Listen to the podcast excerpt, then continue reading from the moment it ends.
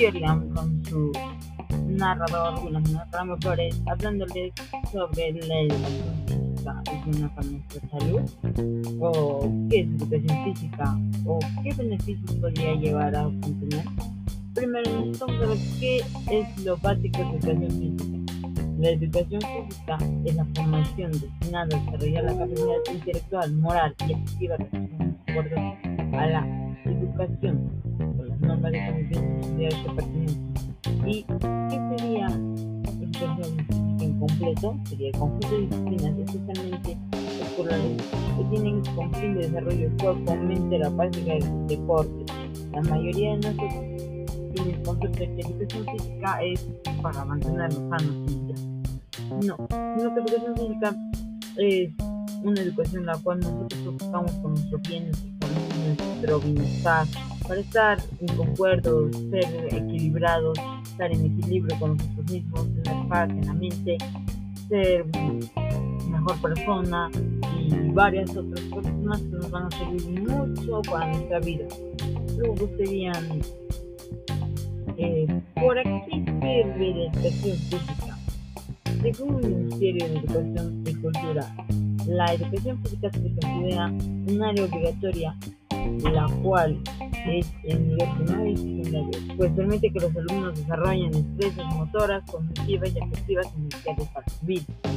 También nos ayuda al cuerpo, a la mente a mantenernos sanos, a siempre estar con vigor y con vida. Y de esta manera nos ayuda mucho a el cuerpo. Luego acá vamos a hablar sobre los beneficios del deporte en el cerebro de educación física que sería el impulso de creatividad, la mejora de confianza, luego ralentiza las enfermedades neurogenerativas, libera endorfinas que, prom que promueven la sensación de bienestar, disminuye niveles de estrés y ansiedad y potencia ciertas habilidades, ciertas habilidades cognitivas. Segundo cuadro que podemos encontrar sería aumenta el funcionamiento intelectual, la memoria, capacidad de reacción, la eficacia en el trabajo, autocontrol, la autoestima, la imagen corporal, reduce la ansiedad, el bajo ánimo, el estado, los dolores en general, la hostilidad, el consumo de drogas, alcohol o, farm o farmacéuticos, el abstenismo laboral. Esto también ayuda a varias partes del cuerpo, las cuales las más importantes o las que más se pueden notar serían los músculos, el cerebro, los pulmones, el corazón, los huesos, las partes que serían los conjuntos o las uniones de los huesos. Nos ayuda a mantenernos sanos, como también nos ayuda a prevenir varias enfermedades, como ya se habló en el tema pasado. Nosotros podemos ver que en educación física se pueden detectar varias enfermedades o muchas enfermedades, las cuales no nos ayudan a nosotros. Y a continuación les voy a hablar sobre qué enfermedades causa el, el, la no práctica o la no práctica educación física.